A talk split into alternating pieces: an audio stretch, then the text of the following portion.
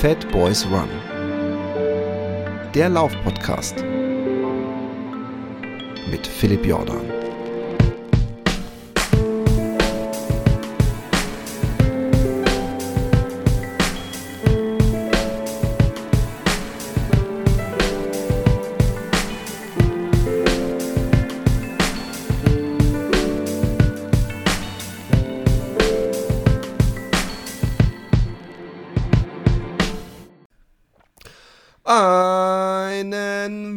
Wunderschönen guten Morgen, guten Mittag, guten Abend, gute Nacht, guten Spätnachmittag und gü- guten Frühmorgen, wann und wo auch immer ihr gerade seid. Es ist der Sommer da. Also zumindest der Frühling hat sich richtig, hat sich richtig eingerichtet. Die Vöglein zwitschern und endlich, endlich sind auch die Temperaturen so, dass zumindest ich äh, mit einem konstant schlechten Gewissen durch die Gegend laufe. Ähm, wie ist das Wetter? Wohl bei meinem heutigen Gast Lars Schweitzer im wunderschönen Allgäu. Ja, servus Philipp. Ja, also ich muss sagen, ich bin heute froh, dass ich mal nicht laufen gehe. Also, weil der Frühling, den du da angeteasert hast, der war bei uns am Wochenende mal kurz da. Aktuell ist es 10 Grad und Dauerregen. Oh. Also von dem her, mir fällt es heute ausnahmsweise mal nicht schwer, einen Ruhetag zu machen oder nichts zu machen. Sonst bin ich da immer derjenige, wo echt damit hadert, mal nichts zu machen. Aber heute mache ich das mal ganz gerne und nehme lieber mit dir einen Podcast auf. Das, das ist natürlich sehr löblich und da haben wir alle was von. Ähm, bei mir ist es momentan so, dass ich eigentlich äh, äh, Bock hätte, aber irgendwie, ich, ich komme so nicht in den Tritt und ich frage mich, ob das, ähm, weil, weil als ich zu, die Elbe laufen musste, als ich praktisch unterschrieben hatte und nächstes Frühjahr musst du jeden Tag super viele Kilometer, da habe ich es ja auch geschafft, langsam aufzubauen, aber einfach, dass es stetig sich steigert. Und dieses Jahr frage ich mich, ob es vielleicht auch unklug war, so schnell, also so schnell in Anführungszeichen, 21 zu laufen und dann die Woche später 24, weil ich dachte, hey, ich muss die langen äh, äh, Abstände reinbekommen, mal wieder endlich. Und danach hat mir so mein Hamstring gezogen, dass ich auf der linken Seite, dass ich echt äh, kaum ausstehen konnte. Dann habe ich gedacht, ey, ich mache mir einen Physio-Termin, dass der mir so ein bisschen Dry Needle oder so. Und dann ähm, am Tag darauf, also ich hatte Montag diesen Termin gemacht, weil ich am Montag, na, das war glaube ich ein paar Tage nachdem ich die 24 gelaufen bin, bin ich so 10 gelaufen und es hat sich super angefühlt und äh, so, so gefühlt auch eher schneller gelaufen als langsamer für meine Form. Und ähm, als ich dann angerufen habe, hat er mir, glaube ich, für, für Donnerstag einen Termin gemacht und am Dienstag habe ich den wieder abgesagt, weil ich gedacht habe, ah, es geht eigentlich wieder. Das war halt nur so direkt nach dem Lauf. Und das habe ich am Mittwoch schon wieder bereut. Und dann habe ich gedacht, jetzt wartest du erstmal das Hamburg-Wochenende. Da kannst du sowieso nicht laufen. Ja, Ab. ja.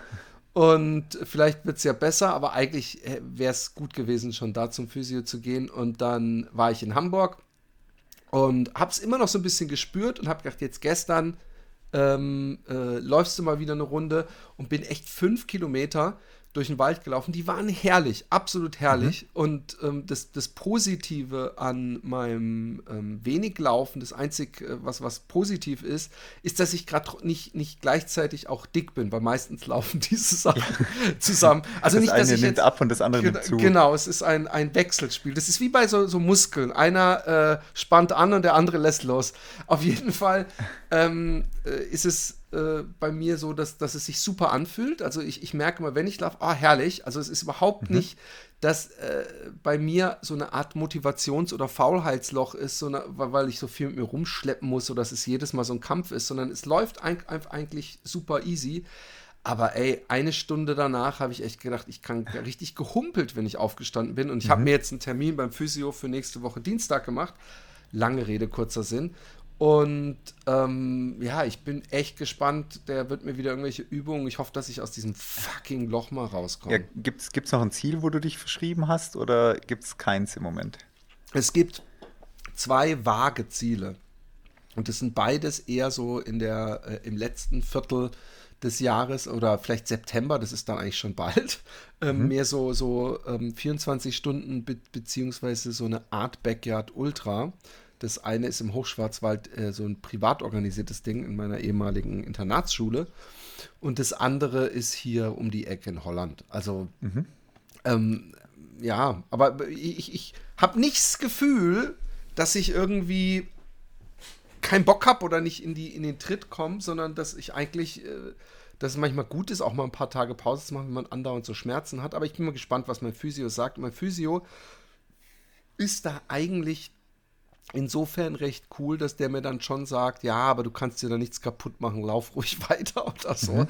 und mir dann entsprechend die Übung gibt und auch da mich nicht schont. Von daher, jetzt warten wir mal ab. Ich, ich, es ist dieses Jahr irgendwie äh, der etwas, ein bisschen drin da. Ja, wie, wie letztes Jahr ja übrigens auch. Ähm, aber ich musste übrigens an dich denken, weil ich hatte den, oh, es ist, es ist schäbig, ähm, dass er, ich nenne ihn einfach mal den Lauf Picasso. Ich weiß nicht, ob du dir die Folge angehört hattest. Und der hat den, den Bambini-Lauf von der Tour de Ruhr gewonnen. Ah, ja. Und ähm, da musste ich natürlich gleich an dich denken mit der Tortur de Ruhr. Aber ich glaube, das haben wir das letzte Mal geklärt, dass das momentan überhaupt nicht bei dir auf. Nee, gar nicht. Also wenn dann, wie gesagt, wenn ich nochmal so eine lange Trainingszeit irgendwo opfer, dann wird das für einen Berg äh, Ultra, vielleicht UTMB oder irgendwie sowas stattfinden. Aber nicht mehr, im Moment nicht für die Tortur de Ruhr Strecke.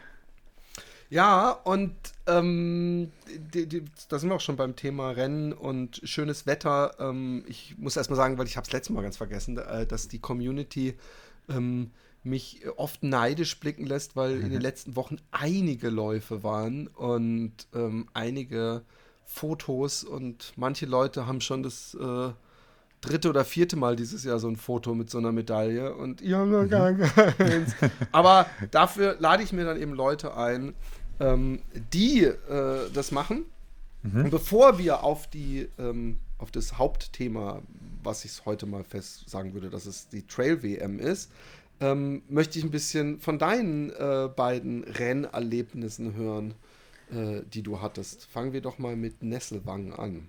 Genau, also im Moment, ja, ich bin mit dem Training eigentlich ganz zufrieden, was so funktioniert im Moment. Ähm, ja, wie gesagt, hier war jetzt relativ lang halt noch Wintereinzug. Also hat vor ja, zwei Wochen hat es das letzte Mal noch geschneit, bis auf fast 1000 Meter runter. Also ähm, dieses Jahr hat es sich echt lang gehalten, beziehungsweise in der Höhe liegt immer noch teilweise relativ viel Schnee. Deswegen fehlen noch so ein bisschen die Höhenmeter im Training. Aber generell bin ich eigentlich recht happy für das, was funktioniert. Ähm, ja, jetzt mit Arbeit, äh, Nachwuchs und so weiter, was da alles machbar ist vom Training her.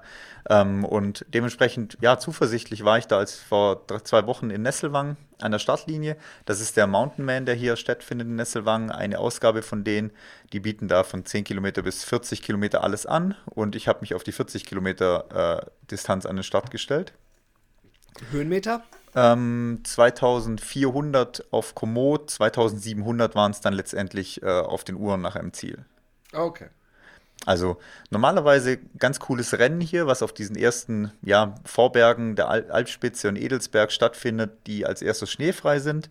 Ähm, ja, meistens für viele so ein Vorbereitungsrennen, inzwischen aber doch mit 1200 Teilnehmern ausverkauft dieses Jahr gewesen. Also nicht der, nicht der 40er, sondern über alle Distanzen gesehen 1200 Teilnehmer. Also hat sich da echt gemacht bei uns hier in der Gegend als cooles Rennen einfach. Und deswegen nehmen wir das auch immer ganz gerne mit, so in der Vorsaison und ähm, ja, war auch wieder diesmal gut, ganz gut besetzt, auch von den Leuten her. Und ähm, jetzt, jetzt, ich habe mir überlegt, Höhenmeter, die, die, die pure Angabe sagt ja eigentlich nicht wirklich viel darüber, wie man sich den Lauf vorstellen kann. Mhm. Ähm, idealerweise in meinen Augen wäre so ein äh, ganz leichter Anstieg, den man aber super laufen kann. Oder meinetwegen am Anfang, dass man so eine Wanderung hat und dann ewig auf so einem Plateau läuft. Man wird weder das eine noch das andere bekommen. Wie kann man sich denn das Profil ungefähr vorstellen von äh, dem Nesselwangenlauf, von dem Mountain Man? Ja, das ist am Anfang ein bisschen so, wie du gesagt hast. Also du startest und gehst direkt quasi den Wasserfallweg hoch. Das ist da so ein berühmter oder ein bekannter Weg, den es da drüben gibt. Der hat aber ja hunderte so Eisenstufen und Leitern quasi drin. Oh, das habe ich gesehen bei dir im, auf Social Media. Das sah ja richtig scary aus. Genau, der zieht sich, das zieht sich quasi immer links und rechts von so einem Bachbett ähm, dann nach oben. Und dann steigt man halt erstmal 800 Höhenmeter immer an diesem Bach entlang äh, nach oben auf mit Wurzeln, Stufen, Leitern und äh, ziemlicher anstrengender Start gleich direkt. Aber man hat halt auch 800 Höhenmeter dann schon weg nach ja, 5 Kilometer oder 4 Kilometern. Bescheute Frage: gibt es ein Geländer bei den Ja, Treppen? ja, ja. Das ist doch ein, ein, als, als Läufer ein positiver Punkt, weil da kann man ja ordentlich seine äh, Beine entlasten, sofern man beide Geländer äh, rechts und links gleichzeitig festhalten kann. Oder täusche ich mich da? Ja, doch, man kann sich da ganz gut hochziehen in dem Moment am Geländer eigentlich, ja. ja super. Und, und ja, es gibt auch einen, es gibt auch einen schwindelfreien Umweg ähm, für die äh, ja, Höhenprobleme, Leute mit Höhenprobleme, beziehungsweise auch einen äh, für die Hund, Hundestarter, weil man darf auch mit Hund starten. Und für die wegen den Metallstufen gibt es dann natürlich auch immer noch eine Umleitungsmöglichkeit. Und ist die äh, wahrscheinlich länger, oder? Aber flacher dann, oder wie muss ich mir das vorstellen?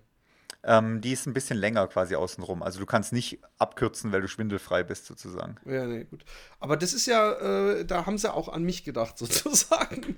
Und ähm, erzähl mal, wie es lief so. Äh, hast du dir irgendwelche äh, Erwartungen vorher gemacht auf Treppchen oder äh, irgendeine Zeit dir vorher festgesetzt? Oder?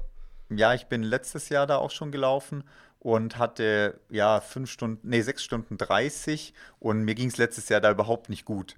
Und da war mir schon gleich klar, das muss auf jeden Fall besser werden. Und ich hatte ein, zwei Läufer auf der Liste, der so, die so 5,30 gelaufen sind. Und das war eigentlich so meine, meine Zielzeit. Zu sagen, 5 Stunden 30 muss einfach irgendwie gehen. Ähm, mit dem, was ich trainiere, das muss einfach mein Anspruch sein. Und mit dem, mit der, ja, mit der Vor mit dem Vorhaben bin ich auch quasi an den Start gegangen dann. Und hast es auch geholt? Sechs, äh, 5 Stunden 10 habe ich dann gebraucht uh. oder 5 Stunden 16, also fast nicht 54 Minuten schneller wie das Jahr davor, was halt auch nochmal zeigt, wie, wie, wie schlecht es da ging in dem Jahr. Ja, oder wie gut es dir dieses Jahr ging, aber offensichtlich ging es dir letztes Jahr nicht gut.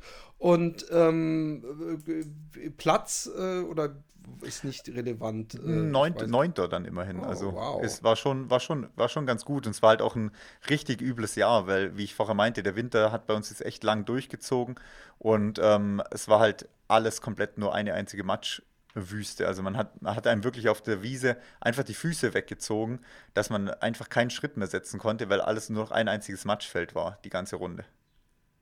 Oh, das ist aber nicht schön. Und trotzdem bist du nicht. Letztes Jahr oder dieses Jahr? Dieses Jahr jetzt, ja.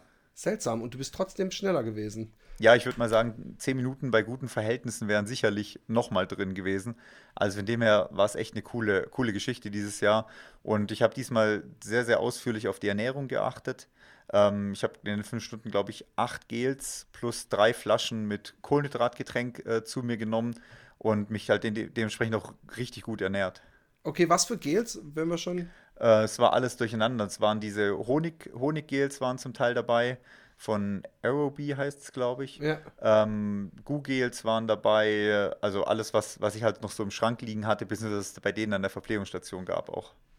Ah, okay. Also entgegen also der, dem Tipp, was ich meinen Athleten meistens mitgebe, dass sie es vorher alles durchtesten sollen, habe ich halt einfach irgendwie gefuttert, was ich es unterwegs das halt gab. Ich sag das auch immer zu den Leuten. So, ey, aber echt vorher auch nicht erst beim Rennen. Ähm, sagt sich auch immer sehr, sehr geil, wenn jemand sagt, ich hatte voll die Magenprobleme, dass man dann so, so, als ob man den Golden Tipp, ach, hast du nicht gewusst.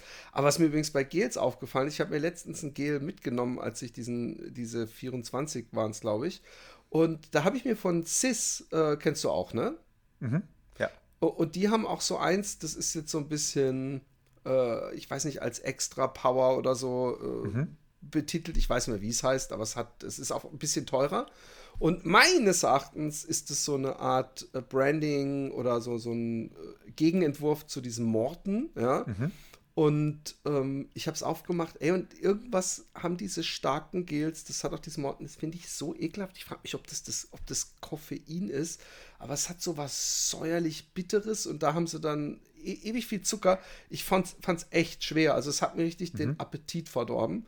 Ähm, also das würde ich den Leuten echt empfehlen, vorher zu testen.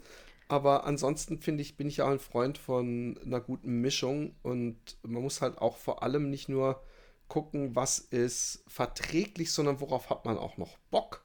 Mhm. Ja, wir haben da letzte Woche was Cooles äh, getestet gehabt von den Sporthungern Jungs, von den beiden.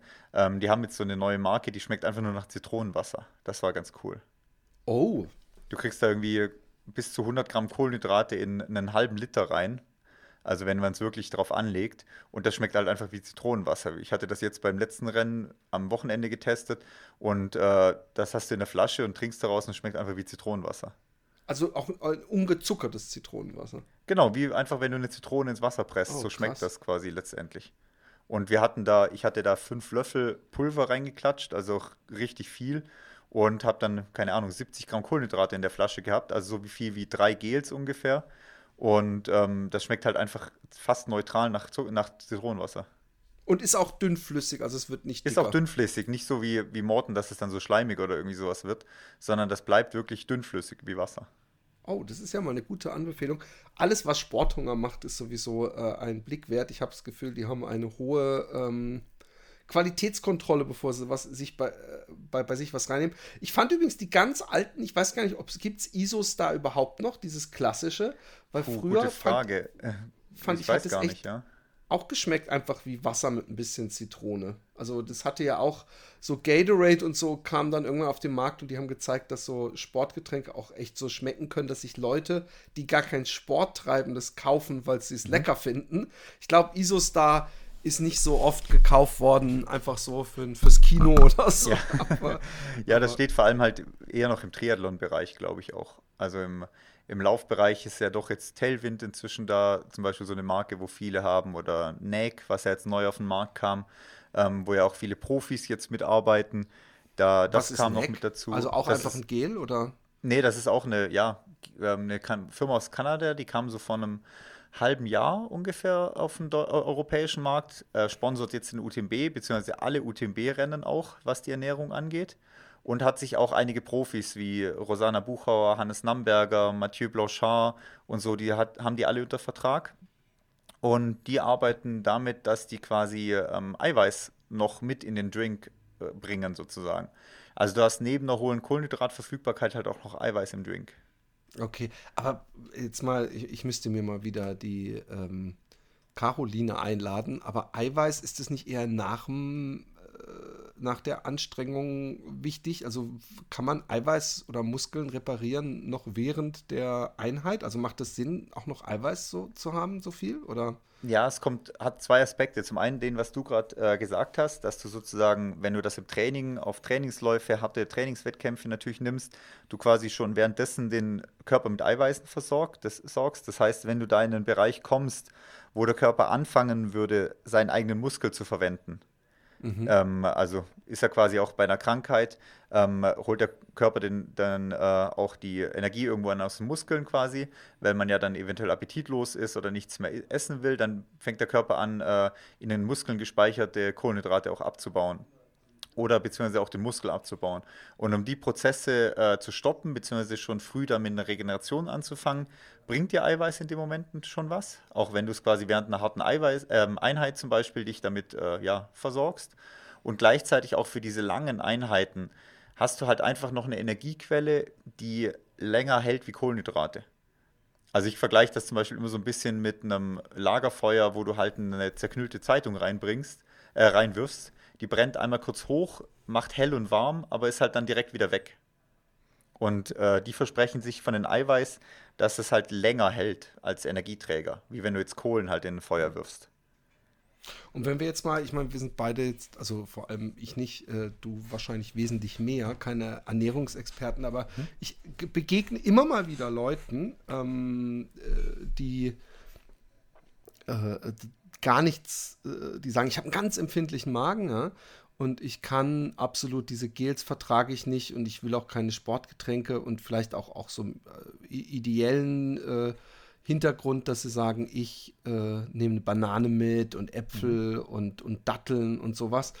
Ähm, das wird doch auch viel langsamer, also so eine Banane wird doch auch langsam verstoffwechselt, was ja dann eigentlich ideal sein müsste. Ähm, Gibt es irgendwas, was dagegen spricht, äh, auch einen 100-Kilometer-Lauf so zu mhm. bestreiten mhm. oder ist das fast nicht möglich? Ja, also um jetzt kurz in die ja, Nerd-Geschichte abzudriften.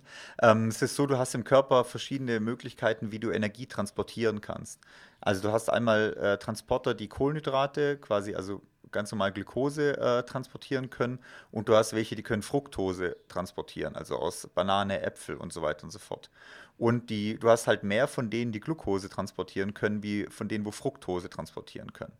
Und deswegen ein optimales Gel oder eine optimale Ernährung deckt beides ab im Wettkampf, weil du, dann kannst du das volle Potenzial ausschöpfen. Wenn du jetzt nur mit ähm, Apfel, Banane und so weiter unterwegs bist, dann schöpfst du nur die Fructosetransporter aus. Und wo dich. ist Glucose drin? Entschuldigung. Glucose ähm, ist, ist ganz normaler Zucker sozusagen. Aber gibt's, ist der, also da müsste ich eine Zuckerrübe mir mitnehmen, wenn ich es natural machen würde. Oder wie gibt es irgendwas? Nein, ja, oder ein, ein, die ganzen Gels, das besteht alles aus Glucose oder einfache ja, Kohlenhydrate nee, wie nur, Nudeln oder sonst irgendwas. Genau, ich versuche ich versuch für die Leute, es gibt halt auch Menschen, die aus die, es gibt auch Menschen, die sagen, ich, ich esse keinen Zucker und würzen dann alles mit Honig, süßen ja. alles mit Honig. Aber äh, es gibt ja Menschen, die gerne praktisch unveränderte, keinen raffinierten Zucker essen möchten oder so. Und vielleicht gibt es ja für die, dass man sagen kann, hey, Banane, Apfel und dann, was, was nehmen die dann mit, um auch die Glucose mit äh, äh, äh zu nehmen? Gibt es irgendein Lebensmittel, was einen hohen Glucoseanteil hat? Ja, das Oder muss man dann Brot essen und das ja, dann, dass das Reis, umgewandelt Kartoffeln, wird? alles okay. in die Richtung äh, ist das halt entsprechend.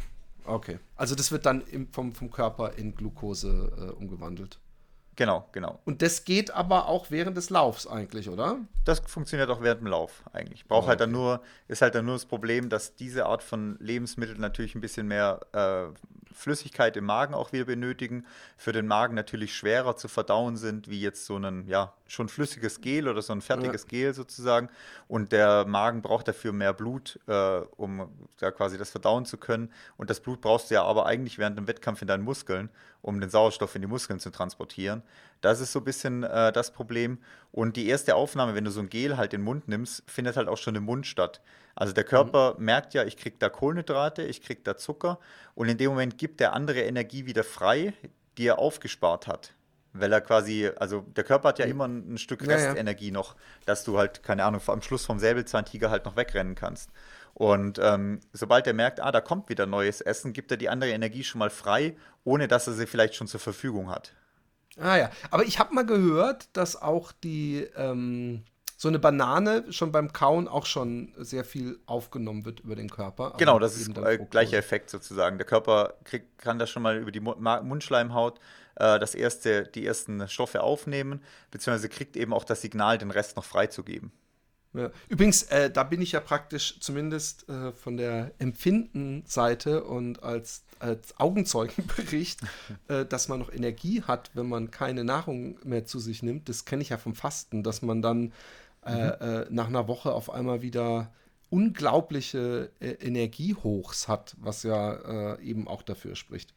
Ja, der ähm, Körper ist aber am Anfang halt faul und will halt die Energie aus Kohlenhydraten erstmal nehmen, weil die gehen am einfachsten und so weiter. Und wenn er dann halt merkt, okay, ich muss jetzt auch anfangen, aus den Fetten die Energie abzubauen und so weiter, das ist halt dieses Loch, wo du erstmal hast, bevor dann wieder Energie kommt. Genau. Und ähm, es, äh, ähm, äh, es ist auch was, dass umso länger du, also long-term, kein Essen findest, habe mhm. ich mal gehört, das, was die Leute als Fasten-High bezeichnen, ist eher so, einen, äh, so eine Art Notstromaggregat, was der Körper anwirft. Äh, mhm. Und gerade wenn die Leute sagen, oh, und äh, meine Sinne, ich kann besser sehen und hören und so, das ist einfach, dass der Körper, also ganz äh, äh, doof gesagt, denkt, scheiße, dieser Urmensch im Wald, der, der verreckt gleich. Jetzt noch mal alles, dass der vielleicht ein paar Beeren findet oder äh, erfolgreich einen Kanickel äh, einholt und erlegt, weißt du? Also ja, das der, ist der Überlebensmodus dann einfach. Genau, dass der dann halt voll nochmal alles äh, reinballert, dass, dass, man, äh, dass man überhaupt äh, eine Überlebenschance hat. Also, Nesselwang. Ja, bisschen, bisschen abgeschweift. Nee, bisschen aber abgeschweift. Wer, wer, da schon mal, wer da mal ein cooles Rennen sucht, ähm, das ist echt zu empfehlen, diese Mountain Man-Geschichten. Äh, Macht Bock. Ähm, Nesselwang, wie gesagt, ja, auch ein cooles Rennen. Hier manchmal ein bisschen beeinflusst noch vom Schnee und so weiter. Aber ich war super happy halt damit, wie es gelaufen ist auf die Distanz. Und dann warst du, ähm, wenn ich mich nicht täusche, bei der Golden Trail Series ähm, ja. äh, äh, beim Hochstaufen Run. Für alle Leute, auch wenn es wahrscheinlich schon mindestens einmal hier angesprochen wurde, was ist die Golden Trail Series? Genau, die gibt es seit drei Jahren jetzt, glaube ich. Ist, glaube ich, jetzt das dritte Jahr müsste das sein. Ähm, ist eine Serie, die wurde ins Leben gerufen. Ähm, die gibt es einmal als nationale Serie. Da ist es hier quasi Dach, also Deutschland, Österreich, Schweiz, die sich zusammengetan haben. Und die gibt es dann auch noch in verschiedenen Ländern. Und da gehören meistens so vier, fünf Rennen dazu, bei denen du Punkte sammeln kannst. Also ähnlich wie in der Formel 1 kriegst du halt je nach Platzierung, kriegst du Punkte äh, in der Serie und dann wird am Schluss abgerechnet. Und du musst halt zweimal punkten zum Beispiel, plus das Finale muss jeder laufen, von denen, wo punkten wollen. Wie viele wie viel Rennen sind es insgesamt? Ähm, in der deutschen oder in der Dachserie sind es sechs Rennen und du musst zwei punkten plus das Finale laufen. Aber wenn jetzt einer ähm, alle läuft, hat er automatisch äh, äh Dann zählen nur die Punkt? zwei besten Ergebnisse. Ah, schlau. Okay. Ja. Also, diese, also diese, was beim UTMB äh, mal dieses Dachverband-Geschichte war, wurde eine Weile gesagt, ja, um Golden Ticket zu bekommen, musst du einfach nur einen großen Geldbeutel haben und Punkte sammeln überall. Dann äh, hast du da praktisch mehr Chancen als jemand, der nur bei einem Rennen mitlaufen kann. Das ist mit dem System ja nicht gegeben. Also klar, du kannst deine, deine beste Zeit mhm. platzieren, kannst die Chancen verbessern, aber im Grunde ähm, äh, ist nicht mehr auch automatisch mehr Punkte. Genau, also je, du musst zwei Punkte, zwei Rennen musst du punkten. Jetzt kannst du natürlich aussuchen, gehe ich da an den Start, wo vielleicht nicht die Konkurrenz am Start ist, weil parallel noch irgendein anderes großes Rennen stattfindet oder so. Aber im Generellen zählt es einfach die Platzierung, gibt entsprechend Punkte und beim Finale zählen die Punkte dann noch doppelt. Also wenn du mit 100 Punkte kriegst du für den Sieg, dann fährst du mit 200 Punkten, weil du zwei Rennen gewonnen hast zum Finale und da kannst du theoretisch es halt auch noch verkacken, wenn jemand anders gewinnt, der doppelte Punktzahl dann fürs Finale kriegt. Also da ist noch so ein bisschen ein Fokus dann aufs Finale gelegt. Interessant. Das ist, ähm, ja, ich, ich finde es ein, ein äh, äh, spannendes Ding. Ich frage mich nur, ähm, das denkt sich doch jeder. Also dieses, ey, mhm äh, ich gehe doch nicht bei einem ja. hohen äh, Teilnehmerfeld. Ich habe das mal beobachtet, vor Jahren äh, ähm, gab es irgendein YouTube-Filmchen, wo sich irgendeiner noch ein Golden Ticket holen wollte und das auch ein ziemlich, äh, also mir unbekannter äh, Ultra war. Und da waren aber auch zwei, drei andere, die natürlich genau denselben Plan hatten. Ich, ich, ich fände es so lustig, wenn dann irgendwann am UTMB-Wochenende irgendwo bei so einer Golden Dings da auf einmal so, oh, du auch hier und auf einmal alle dieselbe Idee hatten. ähm, ich weiß nicht, ob das realistisch ist, aber ähm, äh, wird, wird es veröffentlicht? Also kannst du vorher sehen, wer wo äh, ähm, auf jeden Fall antritt oder geht es nur übers Hörensagen? Ja, ist ein bisschen von den Rennen. Also die Rennen sind nicht von der Golden Trail Serie veranstaltet, sondern die Golden Trail Serie findet halt bei diesen Rennen statt. Also die Zugspitz Kilometer, also Zugspitz Ultra, die Garmisch-Partenkirchen-Trailstrecke, die 30er, ist zum Beispiel auch eine Strecke der Golden Trail Serie dieses Jahr. Und ähm, je nachdem, wie der Veranstalter halt, äh, über welches Anmeldeportal der Veranstalter seine Anmeldungen regelt, kannst du halt vorher gucken oder nicht gucken, ähm, wer gemeldet ist und wer nicht gemeldet ist. Da ist es aber halt noch ein bisschen immer abhängig davon, starten diejenigen auch. Weil oftmals melden die die halt die Golden Trail Serie komplett durch und entscheiden dann halt, welches Rennen sie brauchen oder welches Rennen sie nicht brauchen können, wie gerade der Fitnesszustand ist, ob dann ein Profi doch startet oder nicht startet. Also man kann sich halt nicht ganz drauf verlassen. Oh. Und, und gibt es vielleicht auch welche, die ähm, sich komplett bei der Golden Trail Series, aber auch bei anderen ähm, wichtigen Sachen parallel anmelden und man, äh, äh also auch vielleicht um zu verwirren oder im, um im letzten. Moment zu sehen, hey, beim, beim UTMB ist mir eindeutig zu, zu hohe Qualität, aber ich sehe, ich bin ja da auch eingeschrieben. Also hat man da das Geld als Profi, um so ein bisschen seine Chancen zu äh, verteilen? Ja, also ich glaube, eher macht man das, wenn, wenn halt jemand eingelädt oder halt, äh, wenn der Veranstalter eher einen einlädt, beziehungsweise wenn der Sponsor halt da den Trainings, äh, den Startplatz übernimmt, weil vielleicht der Sponsor auch gleichzeitig der Sponsor vom Event ist. Ah, dass ja, man dann ja. sagt, okay, komm, schreib mich einfach mal auf die Liste. Ich schaue dann, ob ich starte oder nicht starte oder ob ich lieber mein Training mache, wie ich es mache, oder ob ich zwei Tage vorher entscheide, oh, über Intervalle übermorgen laufen, ich kann doch eigentlich auch das Rennen laufen. Ähm, also da, da kommt es ein bisschen drauf an. Und das Coole an dieser Golden Trail Serie ist noch, dass das, was ich jetzt gesagt habe, für Deutschland gibt's oder für Dach gibt es quasi auch in äh, Italien, gibt es quasi in Polen und so weiter, Großbritannien. Und dann gibt es darüber eine Weltserie wo quasi fünf oder sechs Rennen auf der ganzen Welt umfassen, wo du quasi als Sieger von der nationalen Serie rein aufsteigen kannst. Ähm, okay, aber diese nationalen Serien, in wie vielen Ländern gibt es die denn? Weil das Rennen, das letzte, das ist dann doch, doch maximal zehn, äh, äh oder wenn sie für Frauen und Männer 20 Leute groß oder wie viel? Nee, da, da darf, also bei dieser Finalgeschichte äh, darf jeder starten. Also die Rennen sind trotzdem immer für jeden zugänglich. Ah, okay. Das sind einfach Jedermann-Rennen sozusagen. Und da steht halt dann mit das Elitefeld am Start, das dann halt die Punkte für die, äh, für die Serie halt bekommt. Aber man muss sich im Vorhinein auch nicht entscheiden, diese Serie zu laufen. Also wenn ich jetzt am Hochstaufenlauf anstatt gegangen wäre, hätte mich vorher nicht in dieser Serie angemeldet, dann und ich wäre Zehnter, dann kriege ich automatisch die Punkte in der Serie. Also du musst dich nicht okay. vorher für diese Serie einschreiben oder sowas. Aber die Serie, ähm, diese internationale, in mhm. die man aufsteigen kann, wenn man die nationale gewonnen hat, ja, mhm. ähm, aber in der trotzdem jeder mitlaufen darf, ja. Ähm, äh, ist die, die, die Serie muss ja im Jahr, also das muss ja zeitlich auch voneinander getrennt sein, oder nicht? Also ja, genau, ja, ja. es werden praktisch dann bis zum Spätsommer, oder wie muss ich mir das vorstellen, die nationalen äh, äh, Dinger gelaufen und dann hat man da die Sieger und dann Herbst, Winter. Nee, ist im nächsten Jahr, nächste ja, Saison. Genau, das war meine Frage, ob die das über zwei Jahre strecken. Ja, Aber dann ja. ist es ja richtig spannend. Also, also du, hast, du hast zum Beispiel Frankreich, USA, Kanada, du hast Italien, Spanien, Portugal, du hast ähm, Niederlande zusammen mit äh, Großbritannien ist eine Serie. Du hast Mexiko, du hast dann Deutschland, Österreich, Schweiz. Dann hast du den sozusagen Anführungszeichen Ostblock in, mit Tschechien, Slowenien, Polen. Du hast den Nordblock mit äh, ja, ähm, Norwegen, äh, Finnland, Schweden, Dänemark. Du hast Japan und okay, dann nochmal extra, extra Südkorea. Also es gibt, äh, was sind das, sieben, zehn, zwölf verschiedene Serien gibt es da auf nationaler Ebene. Krass. Ja, und, geil. Und auf der Welt, und dann wirst du, also theoretisch kann auch jeder bei so einem World Series Rennen starten. Also Segama war zum Beispiel vergangenes Wochenende äh, eins. Ähm, und aber wenn du halt von der nationalen Serie aufsteigst, wirst du halt eingeladen von Salomon als Sponsor dazu. Cool. Also was ich jetzt mir noch wünschen würde, ja, und ich weiß nicht, ob ich da der Einzige bin, dass ähm, ist die, die, was weiß ich, die ARD oder Eurosport. Ähm, einerseits äh, das Ganze sportlich äh, Bericht, äh, Bericht erstattet, aber auch vielleicht so eine Art äh, Doku-Serie macht mhm. ähm, die das Ganze so hinter den Kulissen. Ich glaube, das, das, das würde ich mir, mir so richtig gut gefallen. Also auch um den Sport ein bisschen zugänglicher zu machen mhm. zum, zum Gucken.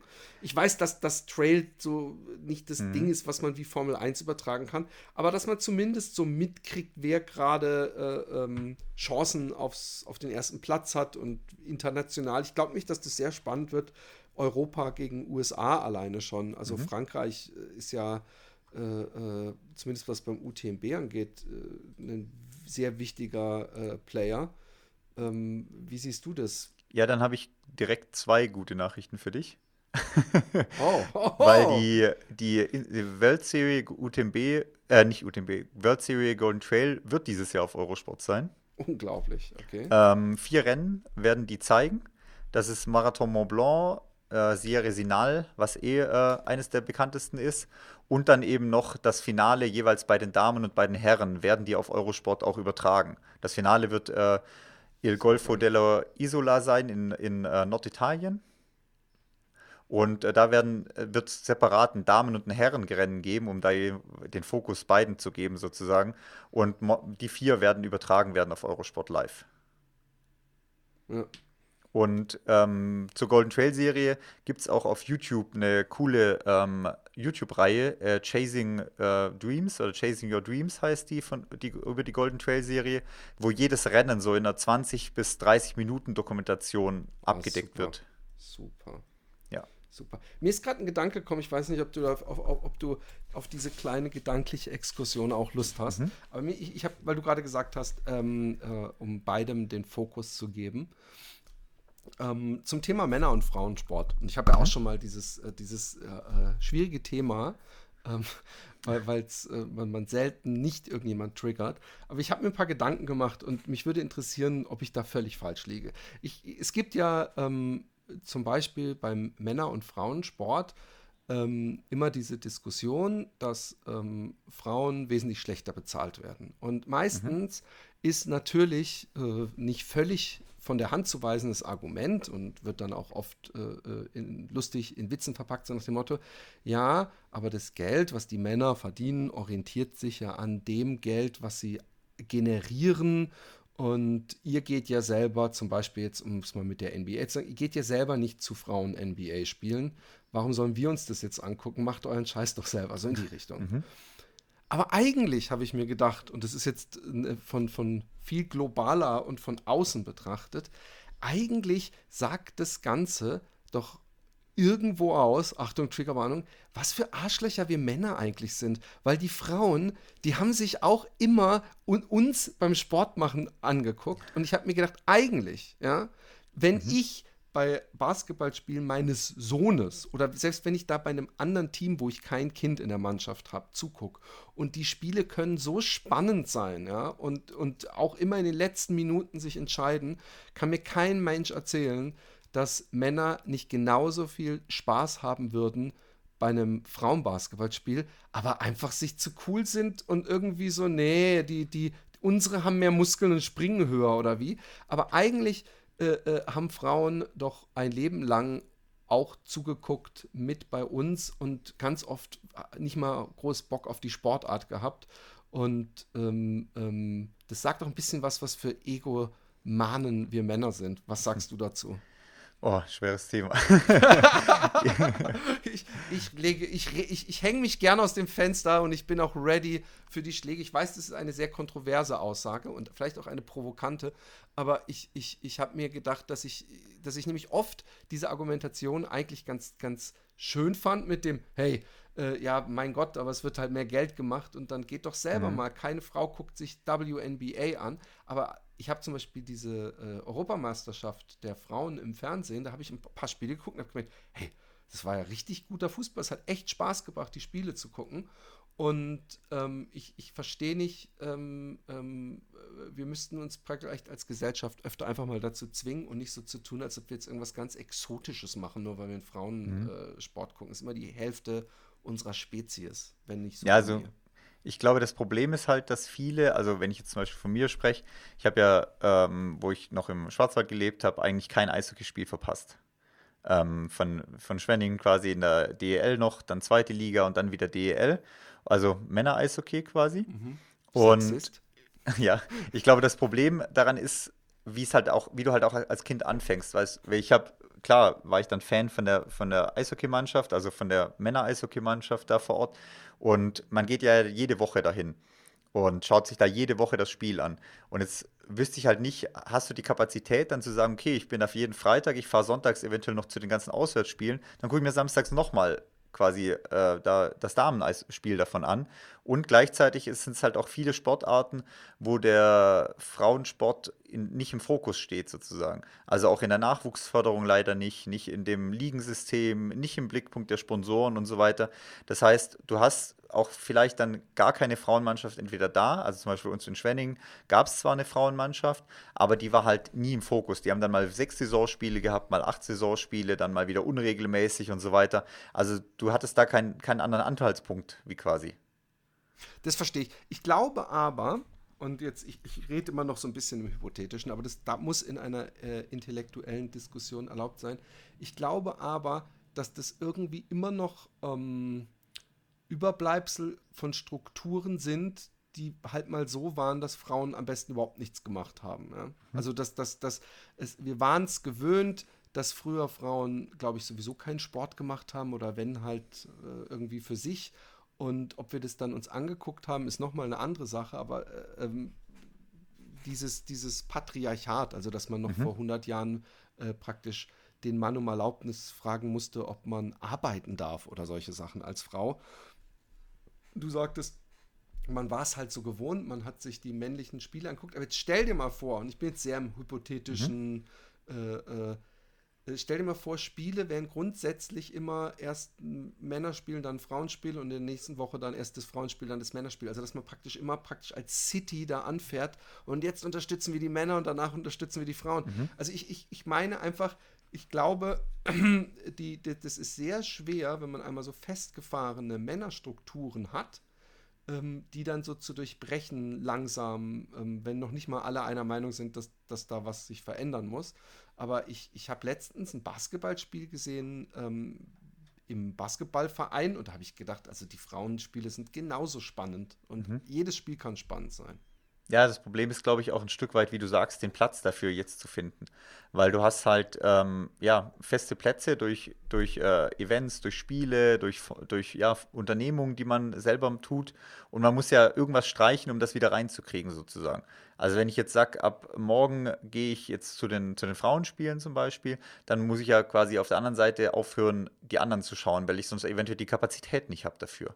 Und das ist ja auch generell auch so bei den, bei den ganzen Turnieren, die irgendwo stattfinden, ähm, der Platz, du müsstest dann quasi anfangen, da irgendwie 50-50 aufzuteilen, andere Sachen zu streichen, ob das jetzt Sendeplätze sind, ob es Stadionplätze sind oder wie auch immer, ähm, um da, da quasi die Gleichheit zu schaffen. Und da ist halt das Problem, wie du sagst, dass da einfach eine gewachsene Struktur ist, die halt schwer zu durchbrechen ist.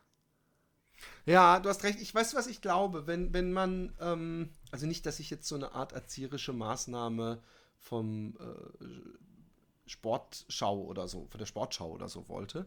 Aber ich mhm. bin fest davon überzeugt, dass wenn das Interesse da wäre, ähm, dass da, wo ein Wille ist, ist auch ein Weg. Sprich, äh, äh, also wenn du jetzt zum Beispiel bei Fußballspielen, ähm, bei der Sportschau am Wochenende, wenn die Spiele dann so besprochen werden, wenn du da einfach immer ein Frauenspiel, ein Männerspiel durcheinander und, und irgendwann, mhm. und es könnte Jahre dauern, irgendwann ist der Sportschau Zuschauer und die Sportschau-Zuschauerin vor allem kennen dann auch so ein bisschen die Teams, die wissen, was spielt. Was weißt du, irgendwie glaube ich, mhm. wenn du nicht siehst, wirst du auch kein Interesse haben und dann wird auch niemand sagen, ja, bring mal Frauenfußball äh, rein, aber ähm, ja.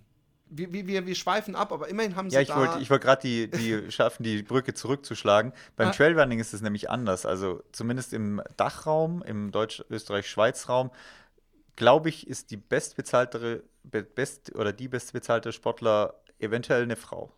Oder mehrere. Die, die Downwater oder was?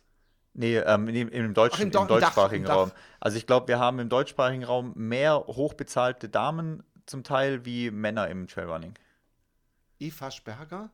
Nein, also das dürfte in, in, in Idas Richtung zum Beispiel gehen. Ah, okay. ähm, also da gibt es auf jeden Fall Damen, die deutlich wahrscheinlich besser verdienen wie teilweise Männer.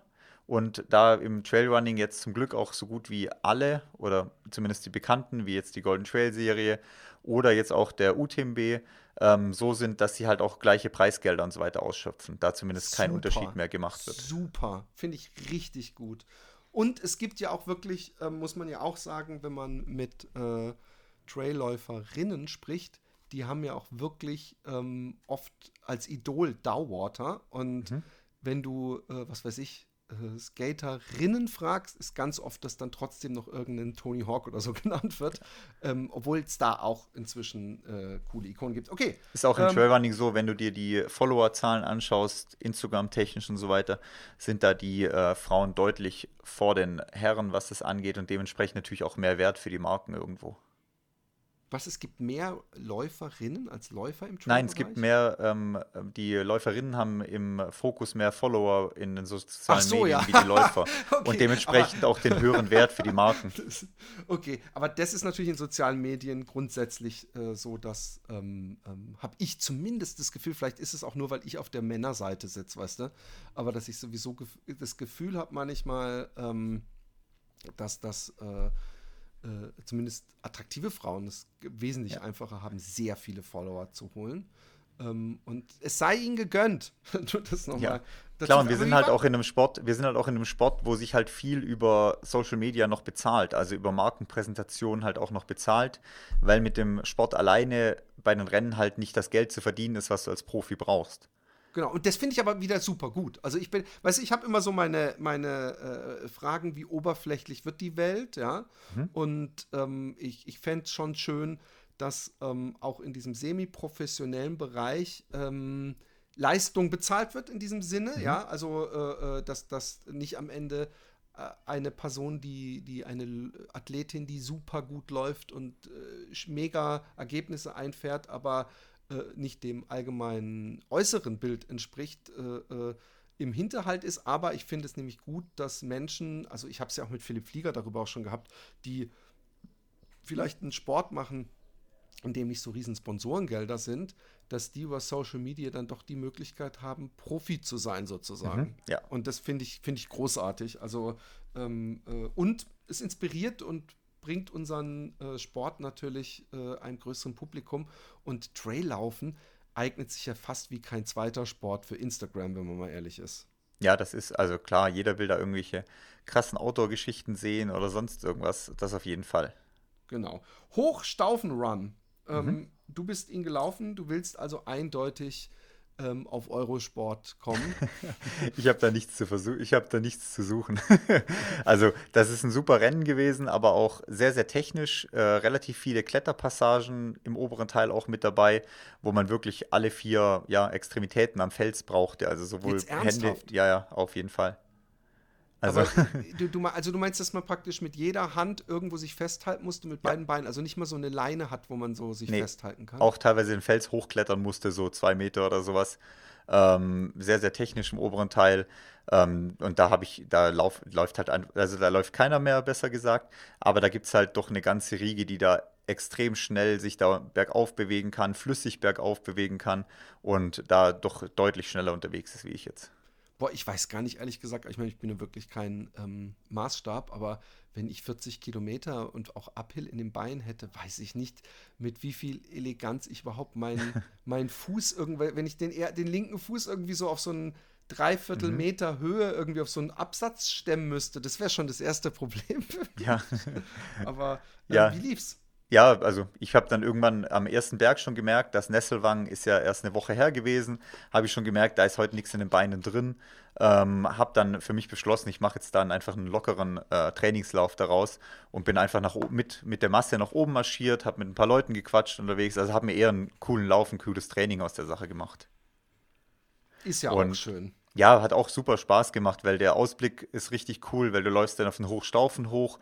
Das ist sozusagen mit der Hausberg von Bad Reichenhall und du schaust halt einfach, dadurch, dass Bad Reichenhall auf 600 Meter liegt und der auf 1700, schaust du halt quasi 1300 Höhenmeter quasi einfach direkt runter nach äh, Reichenhall und hast dann einen wunderschönen Ausblick.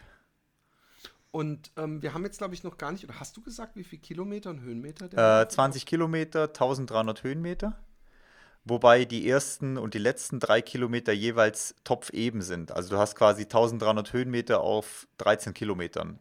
Und die sind auch so praktisch so, dass es, wenn man es sich von der Seite eine Höhenkurve, dass es eine gemütliche lange Linie ist? Hm, du läufst quasi gerade an, dann geht es einmal steil hoch, schlägst oben an und läufst auf der anderen Seite vom Berg einfach direkt wieder runter.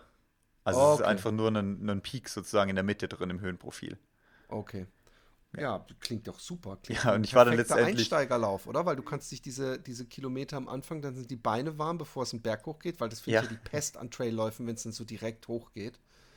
Ja, für Einsteiger halt geeignet, wenn sie halt technisch entsprechend stark sind oder technisch wissen, dass sie halt schwindelfrei sind, beziehungsweise da halt kein Problem haben damit. Ja, also und ich war dann letztendlich eigentlich raus. ziemlich genau im Mittelfeld äh, durchgekommen, knapp unter 2 äh, Stunden 50 oder sowas. Ähm, ja, total zufrieden gewesen dafür, dass, wie gesagt, Nesselwang erst eine Stunde, eine Woche her war und die Beine einfach noch nicht wieder fit uns für, fürs Rennen. Und ähm, ja, ich finde, müssen wir dazu noch was sagen? Ich meine gerade, ob ich. Äh, wer hat's gewonnen? Gibt's da? Ähm, gewonnen hat der Hans-Peter Innerhofer von den Österreichern. Das ist ein ja, Zwillingspärchen, also mit seinem Bruder zusammen, der Manuel, der musste leider aussteigen. Aber beide starten noch zusammen bei der Weltmeisterschaft jetzt in äh, zwei Wochen. Und der Manuel hat letztes Jahr nämlich diese Golden Trail nationale Serie gewonnen und läuft nämlich in der internationalen Serie jetzt nämlich mit. Also ist zum Beispiel einer von denen, wo davon profitiert hat, dass es diese Regelung da jetzt gibt. Cool, sehr cool. Ähm, jetzt kommt äh, die Trail WM in Innsbruck. Mhm. Ähm, wann ist die genau? Die findet jetzt quasi in zwei Wochen statt. Ähm, los geht's am äh, Dienstag, den ähm, 6. 6. Juni. Oh, fuck, es ist schon Juni in zwei Wochen. Ja, durchaus. Also, ja, cool, aber wenn ich meine Form angucke, scheiße, schon wieder ein Sommer verpasst. ähm, und ihr seid da äh, am Start ähm, mit Athleten. Bist du sowieso auch vor Ort? Genau, also wir sind auch als ja, Unternehmen, Büro vor Ort quasi, ähm, weil wir sechs Athleten äh, stellen dürfen für die Weltmeisterschaft. Das wurde quasi nominiert vom Deutschen Leichtathletikverband, wurden sechs Athleten von uns nominiert. Insgesamt sind es, äh, ja, ich glaube, weiß ich gar nicht, 40 Athleten oder so, die nominiert wurden. Ähm, 20 Männer, 20 Frauen, sowas in die Richtung, die da bei den krass, verschiedenen. Dass ihr mit sechs Athleten, das sagt übrigens, komm, kann man ruhig mal kurz innehalten, das sagt was über eure Qualität, weil Ähm, ja, hofft man zumindest, ja. nee, aber ja, ich glaube schon, weil es gibt ja nur wirklich tausende Trainer in Deutschland mhm. und äh, ja nicht nur äh, äh so A-Schein oder wie man dies nennt. Ähm, und, und äh, wenn ihr sechs von 40 habt, also es ist noch kein Viertel, aber es ist auf jeden Fall mal sehr ordentlicher. Ja, wir haben, äh, wir haben zwei, äh, wir haben zwei Österreicher und vier Deutsche am Start. Also wir teilen uns noch die Nationen ein bisschen auf. Oder jetzt haben wir sieben, sieben sogar am Start. Ähm, drei Österreicher, vier Deutsche sind jetzt sind quasi die am Start sind. Einen habe ich vergessen gehabt. Ich hoffe, ein Österreicher. ja, ein Österreicher habe ich vergessen. Ey, wer? Ihr trainiert die dann und die schlagen uns. Was ist ja. da los? Dann, wir haben zum Glück, ja doch, auf zwei Strecken, auf einer Strecke haben wir auf jeden Fall eine Konkurrenz, auf zwei Strecken haben wir eine Konkurrenz auf jeden Fall, ja, ja. Also ihr habt äh, Leute von Deutschland und Österreich gleich. Genau, ein Schweizer ist sogar auch noch dabei. Kannst halt. du nicht dem Österreicher irgendwie so ein so ein abgelaufenes Gel als ja. Geheimtipp Nein, nein, das wird nicht gemacht. Grü Grüße gehen an den Laufen, äh, nee, wie heißt der nochmal? Doch, Laufend Entdecken Podcast. Ist mhm. das der österreichische Trail? Ja, genau, ja, ja. Genau, Grüße. Ja, mit denen werden wir zusammen auch von der Weltmeisterschaft berichten. Ah, wie ja. geil. Die kommen ja. auch. Und ihr ja. macht da Live-Funk. Wo kann man das hören? Mann, Dann du, du, bei, du musst es schon direkt rausballern. Äh, äh, das sind ja wichtige Sachen. Genau, also bei uns beim äh, Trailrunning-Geschwätz, wir werden über den Podcast berichten, was jetzt so die Ergebnisse, äh, über die WM berichten, was so die Ergebnisse angeht, wer Favorit ist, wie sich die Leute geschlagen haben und so weiter. Und die beiden Jungs von Laufenden Decken werden eher so ein bisschen die Stories dahinter abdecken, also Interviews führen vor Ort und so weiter. So haben wir das ein bisschen aufgeteilt als quasi die zwei ja, offiziellen Podcasts vom, von der Weltmeisterschaft sauber. Also erstmal Glückwunsch, dass ihr die offiziellen ähm, äh, Sponsored Podcasts für die Trailrunning WM und ich bin, ich meine, ihr, man, man hätte niemand besseren finden können.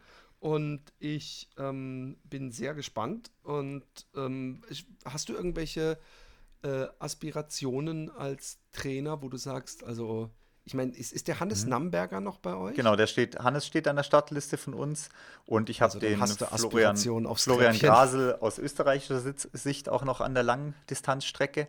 Aber da steht halt auch ein Zach Miller und ein Jim Wormsley an der Strecke. Ja, aber hat uns das beim, beim UTMB Angst gemacht?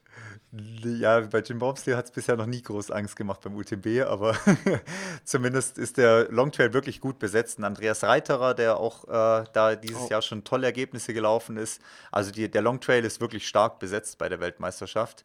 Und ähm, der ist 80 Kilometer oder 85 Kilometer und auch 6000 Höhenmeter. Also ist auch eine ordentliche Zahl, was die da reingebaut haben in die Strecke.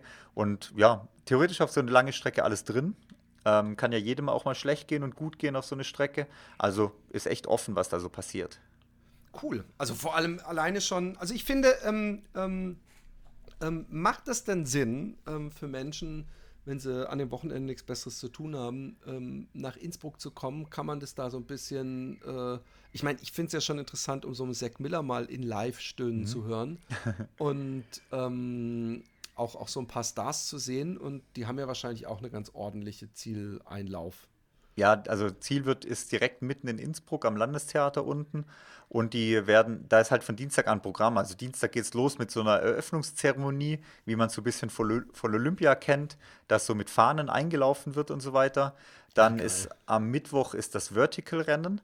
Das ist quasi 1000 Höhenmeter auf 4 Kilometer irgendwo bergauf im Stubaital. Ähm, da sind ganz andere Athleten wie, am Start wie beim, beim, beim Long Trail sozusagen. Also da sind auch Läufer aus Uganda dann am Start, aus Kenia und so weiter, die oh, da auf die Vertical-Strecke halt Vollgas geben werden. Dann ist am Donnerstag, ist ja auch der Feiertag, da sind, ähm, ist der 40er, wird da sein, der Short Trail. Da ähm, gibt es auch verschiedene Busangebote vom Veranstalter, dass man da so zu den Anfeuerungspunkten, zu den Cheering-Punkten quasi hingebracht wird. Und am Freitag findet dann, wie gesagt, die lange Strecke statt, wo auch Hannes am Start sein wird. Oder Jim Wormsley auch am Start sein wird. Und am Samstag ist dann zum Abschluss noch Und die der. Ist halt, wie lange ist die? Ähm, die, die lange Strecke? Ja. 85 Kilometer mit 6000 Höhenmeter. Ah ja, stimmt, hast du gesagt. Entschuldigung. Und am Samstag ist dann als Abschluss noch der Mountain Classic, nennen die sich das. Dann laufen die zwei Runden ähm, mit jeweils sieben Kilometer ist eine Runde und unten laufen sie jedes Mal wieder durch Innsbruck durch. Also man hat quasi so ein Zwei-Runden-Rennen. Ähm, und danach ist dann wieder so eine Schlusszeremonie, also auch wie bei Olympia quasi. Und ähm, kann man euch da auch sehen? Also habt ihr da irgendwo so ein Zelt, wo ihr dann live moderiert? Oder, ähm, also wir werden am Stand von Salomon einmal Live-Podcast auf jeden Fall machen. Oder werden uns da eventuell auch quasi einnisten für die Podcasts dann, die wir da aufnehmen. Und ähm, wer mitlaufen will, kann an bestimmten Tagen, ich weiß die jetzt gerade nicht auswendig, auch da mit uns eine Runde, so eine Art Workshop auch mitlaufen gehen. Na, also das ist doch mal äh, ein, ein Riesenangebot. Also wer am 6. Juni noch nichts vorhat, der hat jetzt was vor. genau, von 6. Schäle Juni bis 10. Juni ist die Weltmeisterschaft, ja. Genau. Und dann sagt ihr dem Lars Hallo und ja. ähm, äh, grüßt ihn von mir. Und Wormsley wird sich auch den Vertical und den Long Trail sogar in die Beine laufen. Also den gibt es sogar gleich zweimal zu sehen da. Ähm, den Vertical macht er dann mit ermüdeten Beinen? Oder wie rum nee, der macht am Mittwoch und macht dann am Freitag den langen Lauf quasi. Boah, ist der bescheuert, ey. äh, dieser Vertical ist doch sowas wie diese, also äh, eine ähnliche Beanspruchung wie diese bescheuerten Skischanzenläufe. Ja, sowas, oder? genau ist das. Der, da machst du dir doch. Also da, da kommt doch keiner oben an und hat kein schmerzverzerrtes nee. Gesicht. Und da machst du dir doch sowas von die Oberschenkelmuskulatur ja. übersäuerst du auch ein Wormsley. Also schlau ist das sicher nicht. Und es gibt auch eine deutsche Starterin, die Laura Hottenrott, die dir bestimmt auch was sagt als Marathonläuferin, die dann am Mittwoch auch den Vertical läuft und am Donnerstag direkt den 40er läuft. Also ganz klug aus Trainersicht ist die Aufteilung nicht. Ja, ist sehr seltsam. Ich bin ja. gespannt, ob ähm, äh, man das an dem jeweiligen Folgetag oder Folgelauf bei mhm. Wormsley äh, sehen wird, dass ja. das keine kluge Entscheidung war. Ich würde es nicht machen. Mhm. Aber ich meine, gut, der, der ich meine, ich weiß, dass der Micha auch immer so ich, äh, äh, ähm, Bergintervalle gemacht hat. Und wenn man sowas regelmäßig macht, kann man ja eventuell einschätzen, wie äh, viele Tage die Beine haben. Ja. Um sich, aber gut, dann fühlen sie sich gut an. Ich bin mir aber sicher, dass ein Arzt sagen würde, ah, noch drei Tage länger wär, wärst du perfekt gewesen, weißt du? Ja, die Frage ist halt auch, wie er sich halt auf so einem Vertical äh, kaputt läuft. Ob er sagt, okay, da sind eh, wie gesagt, die Uganda-Läufer irgendwie mit am Start oder so, die wirklich starke Bergläufer sind, äh, die letzten Jahre auch in den Weltmeisterschaften, in Serien, und sagt, komm, ich laufe da mit, will da ambitioniert mitlaufen, aber ich mache mich da nicht kaputt. Eben, ähm, das, das frage ich mich auch bei der Frau, ob man nicht so nach dem Motto, ach, dann stehe ich noch bei was ja. auf der Vielleicht kriegen sie auch von ihrem Sponsor noch ein bisschen Geld dafür und ähm, sie joggen das Ding halt einfach. Ja, oder es gab, gibt eventuell auch noch Ver Verbandsvorgaben, wo du sagst, okay, wenn du einen kurzen läufst, dann musst du auf jeden Fall noch eine zweite Distanz laufen oder irgendwie sowas. Also mhm. da, äh, ja, we weiß ich nicht Bescheid. Ähm, aber ja, im, auf den ersten Blick würde ich es nicht dazu raten. Also was das Schöne ist, bei so einem ähm, Hill Climb, da würde ich zum Beispiel mich nicht schämen, am Anfang einfach nur, damit man so ein Foto hat, wo man so eine Millisekunde vor Wormsley ist, dass ich einfach so voll lossprint, weil es fängt ja meistens noch flach an. Aber so wirklich alles, was ich Sprint habe, das müsste einigermaßen mithalten können mit Wormsleys Jogging-Tempo. Ja. Und dann einfach so, dass ich irgendwo auf dem Foto mit im Führerfeld bin. Ja, wie beim, beim London-Marathon gab es doch auch einen, der vorne draus gesprintet ist ja, genau, vor, vor genau. allen Kenianern für die ersten 200 Meter oder so.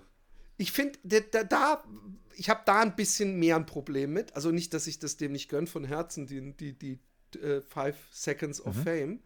Ähm, aber äh, bei sowas, finde ich, kann man sich eher reinstellen, weil da ist die Chance ganz hoch, dass ganz viele, auch die Guten, irgendwann den Stecker ja. ziehen.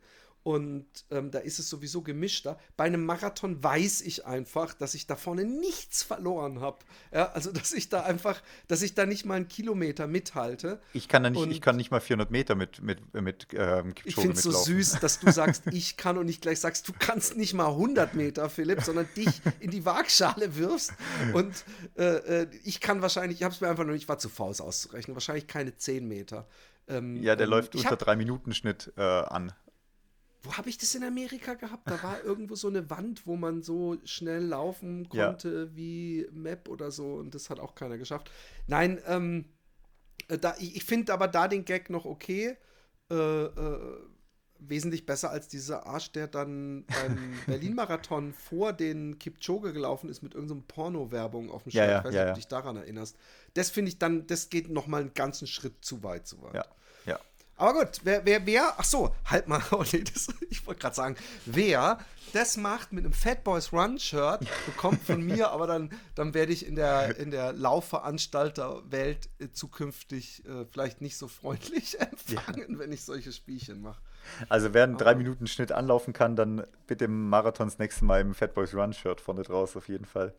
Ja, finde ich auch. Also wirklich. Und, und dann, wenn ihr das vorhabt, meldet euch bei mir. Wir, wir besprechen die Details. Oder wer es schafft, im Stubaital den 1000 Höhenmeter Anstieg damit vor Wormsley mitzulaufen im Fit Boys Run Shirt, der kann das oh, auch Das wäre natürlich echt. Also da, da muss ich schon, pass auf, wenn jemand es schafft, im, oh, jetzt muss ich vorsichtig sein, es gibt bestimmt so ein paar Verrückte bei uns, aber wenn es jemand schafft, diesen 1000 Meter Punkt war das, sagtest du? Also da gibt es einen Punkt. Ja, 1000 Höhenmeter geht es bergauf, ja. Okay, äh, Gibt es eine Zeitmessung hast, am Ende von 1000 so, Höhenmeter? Ja, du hast so 200, Höhenmeter, 200 Meter flach, bevor es in den Berg reingeht. Aber was ich meine ist, kann man im Nachhinein sehen, wer zuerst äh, äh, da war. Also gesetzt im Falle eine, eine, äh, ein Happy Day, schon eine Fatboys One Hörerin, äh, Hörer. Ja, Zwischenzeiten ähm, wird es auf jeden Fall geben. Okay, dann, dann sage ich jetzt, wer es schafft. Fuck, ey, wenn meine Frau das hört, wer es schafft, vor Wormsley da oben zu sein und irgendwas mit Fat Boys Run auf dem T-Shirt hat, bekommt von mir 1000 Euro! So! Ja. Jetzt läuft dann gleich einer von den Uganda-Läufern im Fat Boys Run-Shirt. sehen. Oh Mann, ey. Aber ich bin auf der sicheren Seite, oder? Mein Geld muss ich nicht loswerden, oder? Nee. Ich glaube, die Chance ist, ist, Genau, danke. Das wollte ich hören. Ich habe gerade überlegt, ob das, ob, ob irgendeiner so, so einen mittelguter oder einigermaßen guter, wenn er halt nach denkt, hey, die 1000 Euro nehme ich gerne mit und mache nach den 1000 Metern Schluss, ob er halt trotzdem dann diese Klasse hat, um so eben locker vor Wormsley da zu sein. Aber ich glaube, das ist nicht so einfach. Nee, und du hast ja auch den, den Vorteil auf dem Schirm, äh, dass, dass der erstmal sich auf die Strecke mogeln muss und da durchkommen muss. Sonst gibt es bestimmt irgendjemand. Äh, Ach so, hallo, hallo, hallo, hallo. Stopp. Ich, mich ich will natürlich niemanden, der sich illegal auf die Strecke. Ich will nur Leute, die in einem Starterfeld sind. Das ich würde sagen, ja sonst, sonst, können wir nochmal drüber sprechen und ich stelle mich kurz vor die Stelle und tackle, ja, genau. den, tackle den halt einfach von der Strecke. Oh ja, genau, das ist eine Werbung, wie man sie haben will. So einen Ellenbogen, sieht man so, so ein, auf, auf Facebook in tausend fucking Thumbnails sieht man so Clickbait-Artikel, so äh, ja. Asshole in Fatboys One-Shirt uh, attacking Wormsley. Ja. Gibt zumindest, da, würde dein, dein ähm, äh, äh, virales Video vom, ähm, Tortur, von der Tortur de Ruhr auf jeden Fall mhm. nochmal getoppt werden, bin ich mir sicher. Aber ich weiß nicht, ob du das möchtest. Na, nee. Also, also Spaß. Niemand, also wie gesagt, niemand, äh, ja. ja niemand bitte auf die, auf, wer nicht, in, aber ja. wer, wer natürlich eine Startnummer hat und Fatboys One Shirt sich anziehen möchte und äh, ohne irgendjemanden zur Seite zu drängen, um das auch nochmal deutlich zu machen, bevor Wormsley da oben ankommt, der, der, der kriegt von mir 1000 Euro. Und das sage ich Ja, das, das, das Coole daran ist, wer sich die, das Coole ist, wer sich die Weltmeisterschaftsstrecke anschauen will, es gibt ein Jedermann-Rennen vor dem Vertical sozusagen, wo man kostenlos starten darf sich quasi die gleiche Strecke laufen wie nachher die Profis aus, auf dem Vertical. Und Ziel davon ist, dass man halt oben stehen bleibt, sozusagen nach dem Vertical-Rennen und dann die Läufer, die Profis halt anfeuert, die dann hin, später hochkommen. Ah. Und so kann sich dann jeder theoretisch auch dann nachher im Segment ein bisschen vergleichen mit den, mit den Profis, wie, wie lange die hochgebraucht haben oder wie schnell die da hoch waren. Und das findet quasi direkt vor dem Vertical statt. Also wer will, kann da wirklich in Innsbruck sich auch vorher auf die Strecke begeben. Das gleiche gibt es auch bei diesem Up and Down äh, der am Samstag stattfindet. Da gibt es das auch, dass man vorher die Strecke selber als Pro, als ja, Amateur ablaufen kann. Und dann kann man sich im Nachhinein ja ein bisschen vergleichen mit den, mit den Profis. Cool. Sau cool. Also ich frage mich, ob nicht, ähm, wenn ich da hochlaufen würde, ob ich nicht, ähm, ja, obwohl das ist eigentlich ganz geil, wenn du vorher das muskelzerstörende Erlebnis hast, dann ist natürlich der Zuschauereffekt wesentlich faszinierender, weil mhm. du dann erst begreifst, was für unglaubliche Sachen die leisten. Ja. Aber ähm, oder wenn die ja, da geil. sind, wo du nicht mal die ersten 300 Höhenmeter durch hattest oder irgendwie sowas, ja. Eben. Hey, ähm, vielen Dank. Ich würde sagen, wir haben äh, äh die ähm, äh, Trail WM auch äh, genügend Werbung gemacht. Also vom ja, 6. bis zum 10. Schaut euch das an, geht dahin, macht mit, äh, habt Spaß. Innsbruck ist, glaube ich, sowieso immer eine Reise wert. Und ähm, ja, dir vielen Dank auf jeden Fall mal. Sehr gerne, danke dir. Ähm, ihr hört alle bitte bei ähm, äh, äh, Trailrunning-Geschwätz oder bei Laufend Entdecken rein. Ähm, irgendwann äh, ab dem 6. Juni, nehme ich an, werden da langsam dann Folgen äh, erscheinen. Und Genau. äh, ansonsten hört die Podcasts sowieso. Es sind ein paar von den guten, von daher ähm, immer unterstützenswert. Äh, Ich bedanke mich. Two Peaks Endurance findet ihr auch im Netz. Äh, Lars Schweizer heißt du auch, glaube ich, bei Insta, oder? Genau. Ja, oder Last Trail Genau. Fieber. Ah, Lars. Trailfieber, genau. Der Trailfieber Man.